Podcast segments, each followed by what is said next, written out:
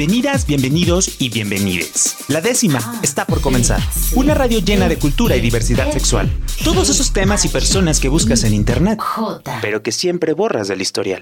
La décima radio, cultura y diversidad. Comenzamos.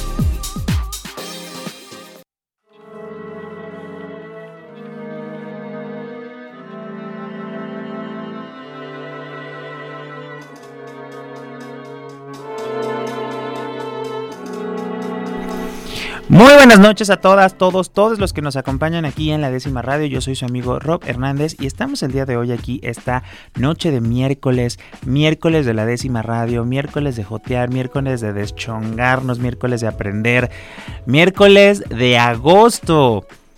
Ya no podemos hacer tantos memes con los nombres de los meses porque a partir de aquí ya no hay nombres para poder hacer los bonitos memes de julio o así, ¿no? De varias cosas que pues de la chaviza prácticamente, ¿no? Y bueno, qué, bueno que nos encuentran, que nos acompañan el día de hoy aquí en el 96.3 FM en Jalisco Radio, la radio cultural del estado de Jalisco, o eh, están a lo mejor en Puerto Vallarta, en el puerto de Vallarta, como diría la eh, gran Rocío Durcal en el 91.9 FM en Palmar de Aramara, que se oye bien bonito, o en el 107.1 FM de Ciudad Guzmán. Estoy muy contento porque Luego, yo, siempre les digo que, que, las, que luego la gente es como, como, así como dice que tienen OnlyFans, así como dicen que van a abrir uno, así como dicen que, que ya mañana van a empezar a, a tener OnlyFans para tener muchísimos ingresos, es igual con los libros. La gente dice, tengo un libro, tengo una idea, ya llevo 35 capítulos, ya estoy por acabarlo, estoy trabajando en él, ya lo voy a publicar, y la verdad es que rara vez llega el libro o llega el OnlyFans, ¿no? Entonces es como, ¿qué está pasando? Pero para eso, luego, luego la verdad es que desconocemos el proceso que requiere eh, pues la creación, la edición, la postproducción, la publicación, los métodos de distribución. Es toda una cadenita como que hay que saber y cada área tiene su área de especialidad. Y pues para eso, aquí nos acompaña el jefe de publicaciones de la, de la Secretaría de Cultura de Jalisco, David Izazaga, un gran aliado, un amigo ya de tiempo que pues nos va a venir a contar todos los secretos para que si usted que nos está escuchando el día de aquí quiere publicar ese libro o abrir eso. No, él no nos va a decir, tú no vas a decir cómo abrir el OnlyFans, ¿verdad, eh, David? Bueno, si, si hay oportunidad, pero quizá podemos llegar a ese punto. Ah, uh, Muchas gracias por la invitación, Rob. Gracias a todos los amigos de la décima. Eh, ha sido un honor estar aquí porque no me había tocado venir a la décima. Yo estoy muy ofendido, ¿verdad? porque la verdad es que todo mundo pasa por aquí menos yo. Si se trataba de jotear me hubieras dicho y entonces a eso vengo. Pero bueno, sí, hablaremos de libros y de lo que tú digas, Rob. No, pues padrísimo. Yo creo que la verdad es que David da muy buenos consejos para, para los libros. Digo, tiene, allá tiene talleres, este, impulsado mucho la crónica y bueno, ahora eh, trae la política pública de publicaciones en, en, conjunto con la Secretaría de Cultura. Entonces, pues por aquí ¿quién mejor que él para que nos diga todos estos secretos? Pero, a ver, David, entremos en materia, ¿no? A ver, venga. Creo que hay una parte que se enfoca mucho en la creación literaria, ¿no? Que es de, tengo una idea, quiero escribir, hay muchos talleres de decir, ah, puedes hacer esto, la estructura, las voces, la narrativa, eh, bla, bla, bla, bla, bla, ¿no? Pero, aparte, hay, a partir de ese momento, de que ya tienes tu texto o que ya estás por terminarlo, ¿Qué es lo primero en lo cual nos debemos enfocar para... ¿Cuál es el siguiente paso después de que ya tengo mi obra maestra en el Word? Yo, es, muy buena pregunta, Rob, porque creo que se habla muy poco de esto, justo. Y yo lo que he visto, según mi experiencia, es que desgraciadamente la gente cae con muchos tipos que terminan timándolos, o bien caen eh, por irse a lo barato a una imprenta y lo que hacen es vaciar el Word, ¿no? Y entregarles una cosa pues muy feita, ¿no? Entonces, yo creo que lo primero es decirle a la gente que tiene que hacer lo mismo que hace, por ejemplo, cuando tiene una enfermedad, ¿no? Este, acudir a un especialista, alguien que sepa, que, le, que, le, que realmente le diga, vas, no sé, está bien, si no tienes lana vas con el doctor Simi, y entonces ahí te dice, ah, tiene que ir con un especialista, y entonces buscas un especialista, es decir, no le vas a tomar un consejo a alguien que no sabe, tienes que acudir con un especialista. Entonces, en ese sentido yo creo que lo primero es que quien tiene su libro tendría que tener muy claro qué quiere hacer con el libro, primero. Porque normalmente eh, los que se acercan conmigo, es la primera pregunta que les hago, bueno, ¿tú qué quieres hacer con, tu libro? Hay quien quiere simplemente tener el libro para regalarlo, para regalarlo a sus amigos y a su familia. Hay quien quiere tener el libro porque lo quiere ver exhibido en una librería, ¿no? A mí un, llegó, un día llegó un señor y me dijo, yo creo que mi libro esté en Sambors. Bueno, pues si eso es lo que quieres, esto es lo que tienes que hacer. Oiga, pero ya están cerrando todos los Sanborns. Exacto, bueno, pero él quería ver su libro de Sanborns, ¿no? Entonces, cada quien tiene, ¿no? Otra persona también, yo quiero que mi libro se venda. Ah, bueno, entonces, primero, creo que lo principal es saber qué es lo que quieres hacer con tu libro. Y dependiendo de eso, ya va a depender el proceso que tienes que seguir, ¿no? Eh, lo puedes ver en Sambors, claro, o en cualquier librería, pero para eso se requiere dinero, ¿no? Porque luego también, eh, luego hay mucha gente que lo hace, como bien dices, para solamente quiero que se esté impreso, ¿no? Y hay gente que sí busca como que tenga una labor social y que pueda llegar a más personas. Pero incluso ahí también es de, bueno, quiero que tenga una labor social para regalarlo en determinadas comunidades o para vender, no sé. A, a, mí hace poco llegó ahí a la secretaría un doctor que había escrito un libro de cuentos y de poemas, dos libros, y llegó con una caja de 200 libros y me dijo, yo los imprimí por mi cuenta y lo que quiero es que estén en las bibliotecas de, ¿no? Y me dio una lista de las bibliotecas de los municipios en los que quería que estuviera y mandamos su libro a las bibliotecas, ¿no? Él lo imprimió, él escribió ese libro, lo distribuyó entre su familia, entre sus amigos, pero quería que ese libro estuviera en, las bibliotecas de, la, de Jalisco y está ahí. Entonces, bueno, está muy bien. Cada quien, repito, creo que entonces lo primero es saber qué quieres hacer con tu libro, ¿no? ¿Cuál es tu fin? Y luego ya viene esa parte. Entonces, sabiendo qué es lo que quieres hacer con tu libro, obviamente va a venir lo siguiente, ¿no? Porque los procesos son diferentes. Y en este proceso yo sí recomiendo acercarse a un profesional, un editor, ¿no? Porque eh, yo creo que casi nadie piensa en un editor. Todo el mundo cree que ya tiene el libro, que salió de un taller, como tú dices, haya salido de un taller o no, y creen que ese libro ya nada más hay que llevarlo a una imprenta para que se imprime. Y no. Y ahí, hay varios procesos que debe llevar. Exactamente, ¿no? Hay varios procesos. O sea, la labor de, los ojos del editor sirven para muchas cosas y, entre ellas también, eh, no solo para corregir, ¿no? Digamos, la parte de la corrección, pues la puede hacer un corrector, pero el editor te puede ayudar eh, integralmente a decidir muchas cosas que tienen que ver con lo que tú quieras hacer con tu libro. Oye, ahí hay, hay, muchos procesos que yo desconocía y que ahora que ya me estoy metiendo más a este mundo, por ejemplo, había uno que me decían el cuidado editorial.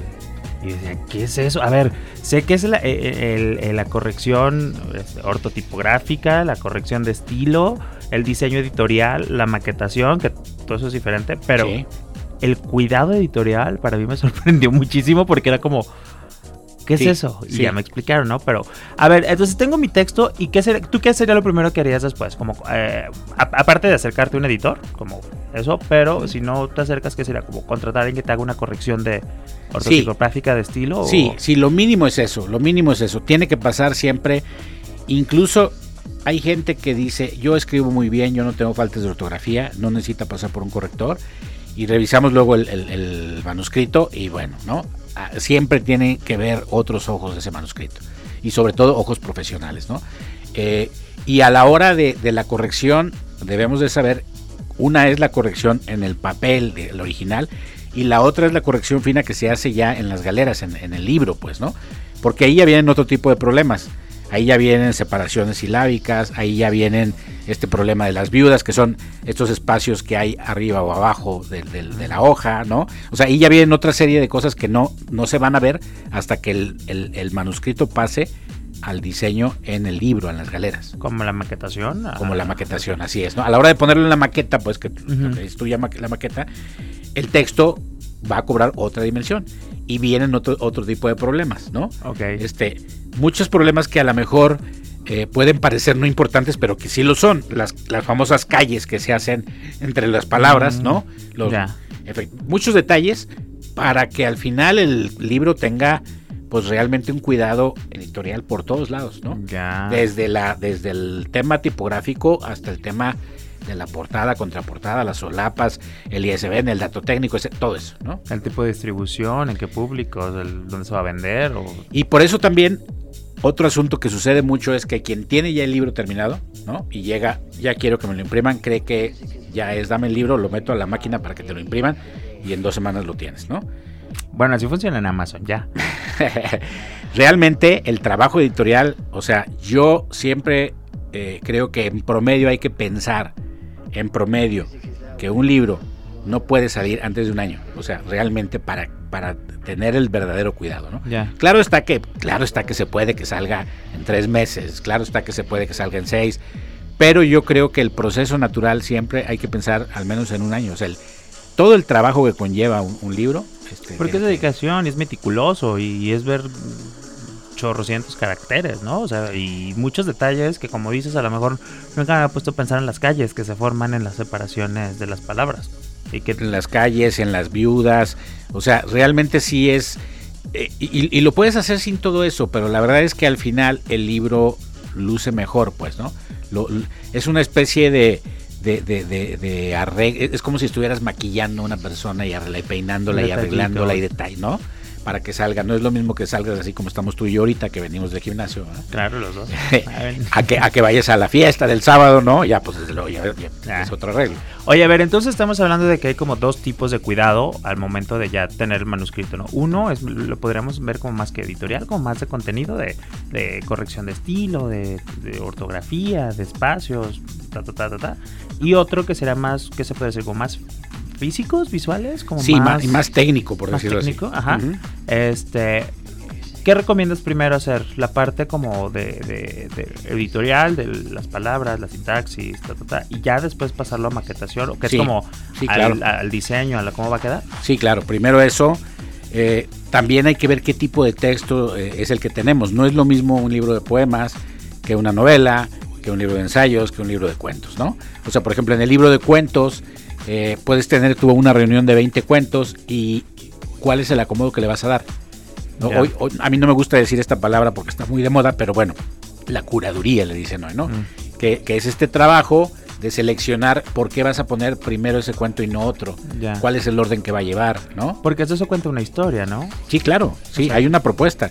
Este, no es nada más eh, como se nos ocurre un libro de crónicas, ¿no? Eh, como el que se va a presentar este viernes de nuestro amigo Moisés, no es nada más que se le haya ocurrido empezar con esa y luego con la siguiente y terminar con la otra, sino que hay una intención en la forma en la que están presentadas los textos. Mira, o sea, hay muchos detalles que luego a lo mejor se nos olvida. Pero vamos a un corte aquí en la décima radio. Este, estamos platicando bien emocionados sobre cómo vamos a publicar nuestros libros. Yo ya tengo como pues las historias de rock, así en la vida diaria, ya las escribí en mi WhatsApp. Entonces, ya, de ahí, ya, ya, ya, ya, me lo corrigió el, autocorrector del WhatsApp. Entonces, ya, ¿no? ¿O qué? Y, muchos creen eso, ¿eh? Muchos creen que con el autocorrector del Word ya con eso se puede ir. Oye, antes de ir al corte, me dieron un detallito de que luego dicen, este que luego toda la gente escribe en Word, pero nunca se fija en qué idioma está configurado el Word. Entonces, cuando, eh, a veces estamos escribiendo en español, pero el, Word está configurado en inglés y cuando lo pasas a haces no sé qué cosas, que cambia todo. Pero bueno, ahorita platicamos el regreso de eso. Yo dije, ¿qué? Vamos a un corte aquí en la décima radio. Yo soy Rob Hernández. Vamos, regresamos y de mientras aquí joteamos.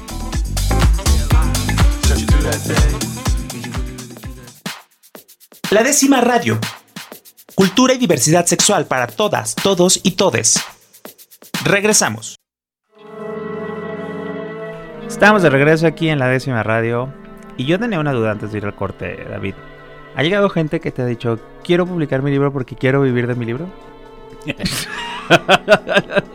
Eh, sí, sí, sí. Bueno, no tanto que quiera vivir de su libro, pero sí que, que sí creen que, ¿no? Que se van, pues que, que pueden ganar dinero, ¿no? O sea, eh, a ver, siendo realistas, ¿quién, quién vive de, vender libros en este país?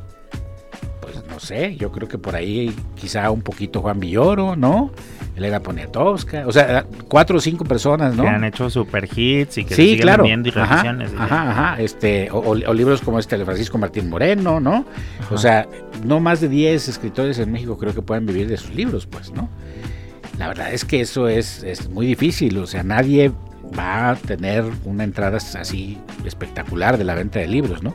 La mayoría, el promedio de tirajes en México es de mil ejemplares. Este, y esos mil ejemplares los vas a vender seguramente pues en un año si te va bien o, más.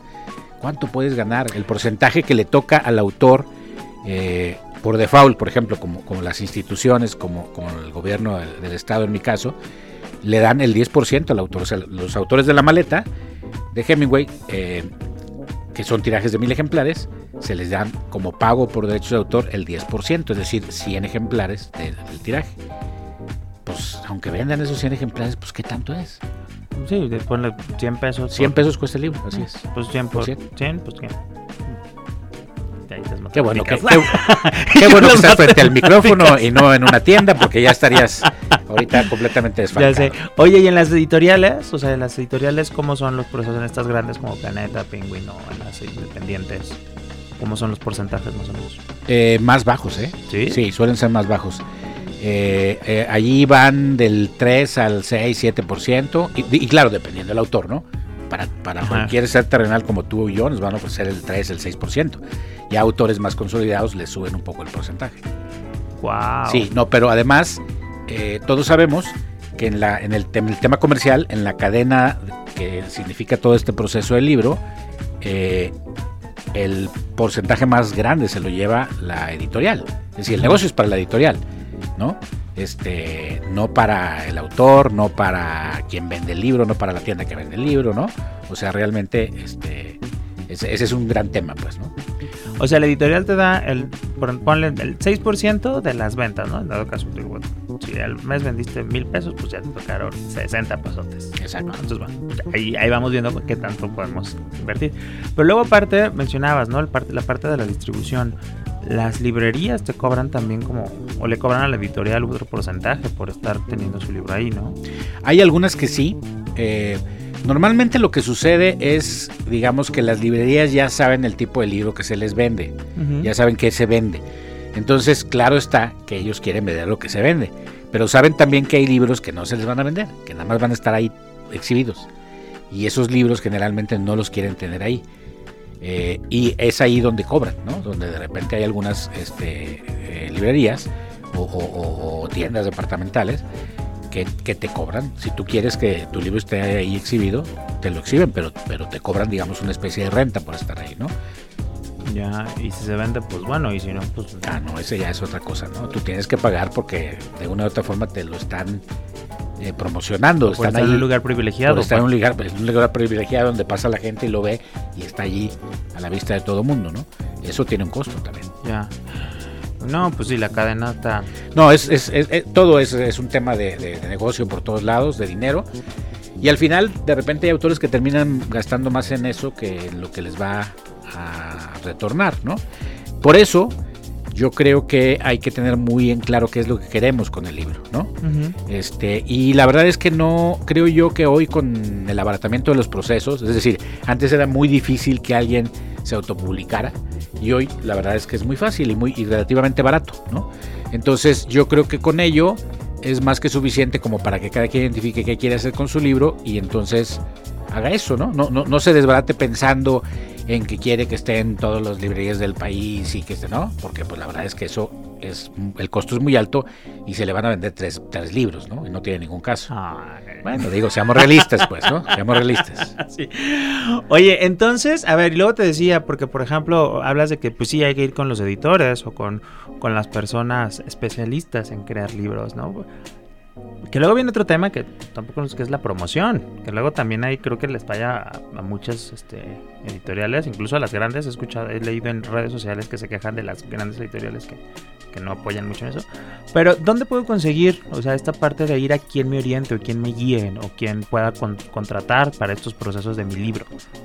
Todas las eh, editoriales independientes, por ejemplo, en el caso aquí de Jalisco, la mayoría de las editoriales independientes tienen siempre un un área que se dedica a dar servicios editoriales y que, hacen esto, ¿no?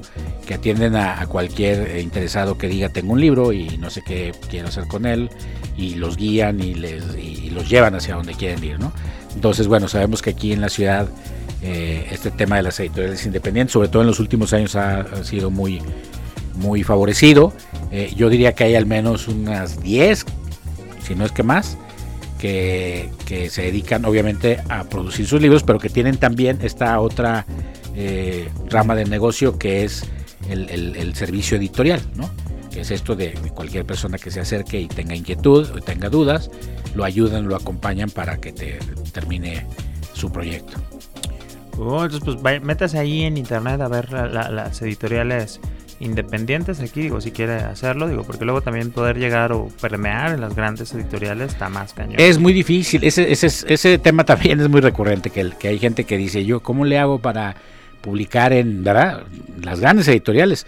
Pues es muy sencillo, tienes que mandar tu manuscrito y esperar sentado tres, cuatro, seis meses, un año a que te digan que no, lo más seguro. lo más seguro. Que lo, que, que lo interesante que tienen esas editoriales es uno, canales de distribución y canales de promoción ya como muy establecidos. Sí. Que si te lo aceptan, lo más seguro, y de, bueno, también dependiendo del tipo de libro y Claro, los intereses, claro, claro. lo más seguro es que ya tengas como un, un equipo ¿no? que, se que, que se especialice en Sí, estos claro. temas de distribución y promoción. Sí, claro. Que a lo mejor con las independientes es un poco más complicado. Sí, claro, sí, claro. No, el, el- el tema, ese es el otro gran tema, pues el de la promoción, ¿no? El libro sí, ya pasó todo este proceso que- del que hablamos de que salió muy bonito y está excelente, ya, lo tienes listo, pero luego qué haces con él, ¿no? Este, si tu, si tu asunto de distribución es entre amigos y familiares, pues lo puedes presentar y en la presentación van 60 personas, se te venden 30 libros y por ahí puedes vender otros 30 y qué haces con los otros 500 que tienes ahí, ¿no? E- ese es el tema, ¿no? Que luego también creo que por ahí eh, hay que pensar en todo eso, o sea, y, y creo que creo que la pregunta inicial es muy válida, ¿no? ¿Qué quieres hacer con tu libro? Porque luego este, hay gente que tiene pues, los libros en cajas en su casa Sí, claro. y es sí. como de, pero ya lo tiene impreso. Sí, claro. Sí. Y bueno, es muy válido que alguien quiera imprimir su libro y hacer un tiraje corto. Es decir, nada impide que, que hagas 100 libros, ¿no? Ujú. 200. o sea, ya no es, antes sí era este problema de, es que te hacen 500, te pueden hacer 1000, ¿no? Ya no, ya hoy podemos hacer, se pueden hacer tirajes muy cortos, entonces no hay ninguna necesidad de hacer 500, ¿verdad? Puede hacer 100. y ya, Y ya sin pues, es problema. Oye, y luego también hay otro tema que luego la gente tiene miedo de que le roben sus maravillosos escritos, ¿no? Ese es un gran tema y yo la verdad es que eh, con todo respeto, o sea, la verdad es que no, no sucede eso, de veras, no sucede. O sea, todo mundo tiene este miedo. Eh, muchos que entran a los concursos como este que tenemos ahorita abierto de la maleta de Hemingway, la convocatoria para eh, nuevos autores, autores que nunca han publicado un libro, eh, llegan con el, libro y dicen, es que yo, no, con el miedo de que me lo, me y van y lo registran, gastan en registrarlo, sí, innecesariamente, porque de verdad nadie se los va a robar, o sea, nadie les va a robar su idea, o sea, yo no he conocido ningún caso de un plagio así de este tipo, ¿no? De Este, que la editorial diga, ay, es tan bueno que... eh, Exactamente, es tan bueno que puedo ponerle otro nombre y lo publico con otro nombre, ¿no? Este, eso, eso, eso no va a suceder. Y normalmente lo que hace la gente es, irlo- es muy válido, pues, irlo a registrar a derechos de autor y ya y gastan en registrarlo Que no es sin tanto, ninguna 300 necesidad. pesos. Así es, sin ninguna necesidad, pues, no, no, no pasa nada, o sea, no pasa nada. Este, realmente creo yo que, que ese tema del, del, del robo de, de- no, no, yo a mí nunca me ha tocado ver, Y ya tienes, ya cuántos años en la industria. como cerca de 25, 30. Ya. Sí, o sea, a ver, no está de más como que los registren y más ahorita que ya hay como una nueva forma de hacerlo digital en, en. Indautor, que es igual 300 pesos y si tienes tu firma electrónica, 5 minutos toma. Así o sea, la verdad es súper sencillo y te quitas muchos problemas, te quitas muchos pesares de la vida, Exactamente, ¿no? Ya- ya sobre todo eso. Estás más tranquilo. Oye, pero a ver, eh, teniendo como todo este panorama de, de- de la creación literaria, de la publicación, de la cadena de producción, etcétera, hay una convocatoria que tienen ahorita que es la maleta de Hemingway. Así es. Y pues más que nada, desde que estás tú en esta jefatura de publicaciones, ¿cómo es tu acercamiento, tu propuesta de incentivar? Este, ¿Qué puede esperar la gente? Digo que también ahí con, con la jefatura de, de literatura, que a lo mejor hace mucha mancuerna, ¿no? La, la Sí. parte de la capacitación, de la promoción y tú en la publicación, ta, ta, ta. ¿Cómo es esta parte de tu acercamiento y que deriva en la creación de este tipo de convocatorias? Mira, la- lo primero fue eh, que identificamos justo esto, el que desde hace mucho tiempo la Secretaría no había publicado eh, a primeros autores y por eso sacamos esta convocatoria. Esta es la segunda, está abierta eh, en este momento hasta el 14 de agosto a las 22 horas. El requisito es muy sencillo, que tengan, que nunca hayan publicado un libro, este, que sean primeros autores en cualquier género, no importa el género, puede ser cuento, novela, teatro, dramaturgia, cómic, historieta, o sea, no importa. Y las propuestas, bueno, pueden consultar la convocatoria completa ahí en la página de la Secretaría de Cultura, igual en cualquiera de las redes sociales de la Secretaría de Cultura se pueden encontrar la convocatoria, la estamos ahorita promocionando. Y bueno, con respecto a lo que decías, este Rob, eh, lo que nosotros queremos, primero con esta convocatoria es atender a este público que eh, al que nunca ha publicado un libro y, y, lo importante que es tener un primer libro. Muchos de estos van a ser sus primeros libros y nunca volverán a publicar otro libro, pero de muchos otros puede ser el principio de una buena carrera, de una carrera interesante. Eh, la mayoría de los autores que salen, que salieron de esta primera convocatoria son jóvenes, ¿no? Y eh, por ejemplo, una de ellas, eh, poeta Cindy Hatch, que, tiene el libro de Citerón, ahora acaba de salir el resultado de las, de las becas del PEGDA y su proyecto, un proyecto que salió seleccionado de ella.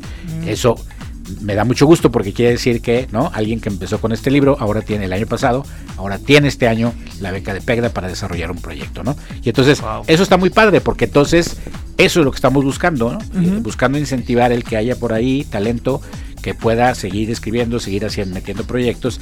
Y eh, después de esta convocatoria vas el proyecto sigue. Es decir vamos a sacar una un tercer eh, convocatoria el próximo año y un gran reto que yo tengo eh, para el próximo año, Rob, es ir a buscar este tipo de, libros que aquí a lo mejor en la, en la zona metropolitana es mucho más sencillo. Ir más a municipios, salir más en los municipios, porque pero ahí es un trabajo ahora sí de ir a, los lugares y, buscar entre la gente y, porque nos hemos dado cuenta que, de repente hay municipios en los que no se enteran de estas convocatorias, a pesar de, de que estamos difundiendo por todos lados, hay gente que todavía eh, no, está como con mucho acceso a internet, a, las redes sociales y que ahora sí que necesitamos ir a buscar, ¿no?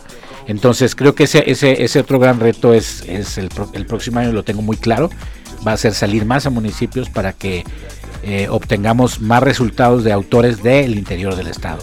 Y eh, la otra parte de tu pregunta te la contesta, te contesto diciendo que estamos abiertos todo el tiempo para recibir propuestas ya no de primeros autores, sino de autores que tengan eh, ya libros publicados, de quien quiera que quiera acercarse a la Secretaría para proponer los libros. Tenemos un consejo de publicaciones, todas las publicaciones que nos hacen llegar son revisadas por el consejo, quienes dictaminan si ven viable que se pueda publicar o no el libro. Entonces, este, ahora sí que estamos trabajando para que toda la gente pueda tener acceso a esto.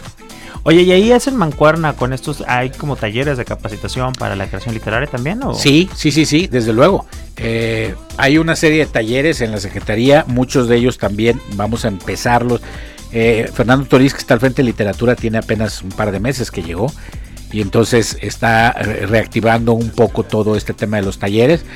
Va a haber talleres más intensivos hacia final de eh, año y todo el próximo año tiene ahí un proyecto muy, muy fuerte de talleres pero que buscan un poco esto, buscan un poco incentivar la escritura en distintos géneros para que al final, claro, lleguemos al tema del libro, ¿no? Órale, oye, pues hay muchísimas oportunidades y ahorita también están abiertas otras convocatorias como el SECA, eh, en la editorial Tierra Adentro de la UNAM. Este, hay muchas opciones, la verdad. Este, digo, se acaba, de salir PECDA y luego. Ah, digo, la verdad es que, o sea, si ya tienen el, manuscrito, si ya tienen el contenido, si ya tienen el de este, este, pues literal, hay que acercarnos, ¿no? Estar, eh, estar asistiendo. Que también algo muy positivo es, por ejemplo, la, cada semana están haciendo las presentaciones de los libros de la primera generación de la maleta Hemingway. Se reactivó el Ágora del ex convento del Carmen. La librería Mariano Suela también ya está abierta hasta las 8 o 9 de la noche. De las 10 de la mañana a 9 de la noche. Ya la pueden encontrar. Y también estamos abriendo sábados y domingos de 10 de la mañana a 2 de la tarde. Eh, había siempre mucha inquietud de la gente de que el horario que tenía anteriormente no les permitía, que salían del trabajo y ya no alcanzaban. Entonces, pues ahora está ahí abierta la, librería ya con un horario más accesible y desde luego con todas las novedades de, de la jefatura de publicaciones. Pues vayan ahí, la verdad sigan las redes sociales de Cultura Jalisco, este por ahí hay, en serio, hay muchas eh, presentaciones de, estos nuevos libros. Y qué mejor, porque algo que me emociona mucho de estas publicaciones, David, es que son publicaciones con las cuales nos podemos identificar o podemos encontrar los lugares comunes que en los a lo mejor en los que estamos, por ejemplo, este viernes que vamos a tener la presentación del, libro de crónicas de, Moisés Navarro, jubilarse a los 22 que es un libro de crónicas eh, muy personales y crónicas sobre la ciudad de Guadalajara. Entonces ahí van a encontrarse, como tú dices, se van a encontrar retratados en esas crónicas. Un, un libro eh, para los que les gusta el tema de la crónica, de las historias de ciudad, de los cambios que hay en la ciudad, del urbanismo. La verdad tienen que acercarse a la presentación. Va a estar Daniel Emilio Pacheco y voy a estar yo presentando este libro de fruto de esta primera convocatoria de la maleta de Hemingway. Este, este viernes a las 7 de la noche ahí en el Ágora Les Comento del Carmen. Oigan, pues la verdad es que hay muchísimas actividades, no se las pierdan, sigan en las redes sociales de arroba cultura Jalisco, también este, por ahí en la décima o arroba robsmx estamos publicando o en arroba disasaga, así como de isasaga eh, también por ahí están publicando varias, pues todas las actividades que tienen. Apoyemos el talento local, vaya, conozcamos la producción local literaria este, y no nos dejemos nada más deslumbrar por los títulos internacionales. Creo que vale la pena acercarnos, conocer qué están haciendo, qué están escribiendo, sobre qué estamos escribiendo, ¿no? identificándonos. Entonces, pues ahí está la invitación. Muchísimas gracias y 14 de agosto, maleta de Hemingway, la convocatoria, primeros lectores. Busquen ahí las convocatorias en la página de, de, Cultura Jalisco y pues participen. Queremos tener muchas participaciones de libros con contenido de diversidad sexual. Entonces, ahí está. A todos los que hemos participado en Sarao, es una oportunidad ahí. ¿no? Entonces, muchísimas gracias, David, por estar aquí. Gracias, Rob. Pues un placer estar aquí. Va, pues le mando un saludo a Rafita que el día de hoy está aquí salvándonos el pellejo. Al rato van a ver por qué. Pero, pues muchísimas gracias. Vamos a un corte. No se vaya porque la verdad es que ahorita el tema que está como muy de moda y que la verdad, muy de moda en ciertos aspectos, porque la verdad es que no se ha hablado tanto como que se debería de hablar sobre el tema de la viruela del mono. No es algo específico o exclusivo de personas de la diversidad sexual. Se propagó en un inicio en eh, hombres que tienen sexo con hombres, pero pues no estamos exentos de que también se pueda convertir en una nueva pandemia si todas, todos y todes actuamos en conjunto para poder parar este eh, tipo de contagios y sobre todo hacerlo sin estigmas y sin discriminación, ¿no? Entonces, vamos a un corte y regresamos con esta entrevista. Yo soy Rob Hernández, vamos, regresamos y de mientras aquí joteamos.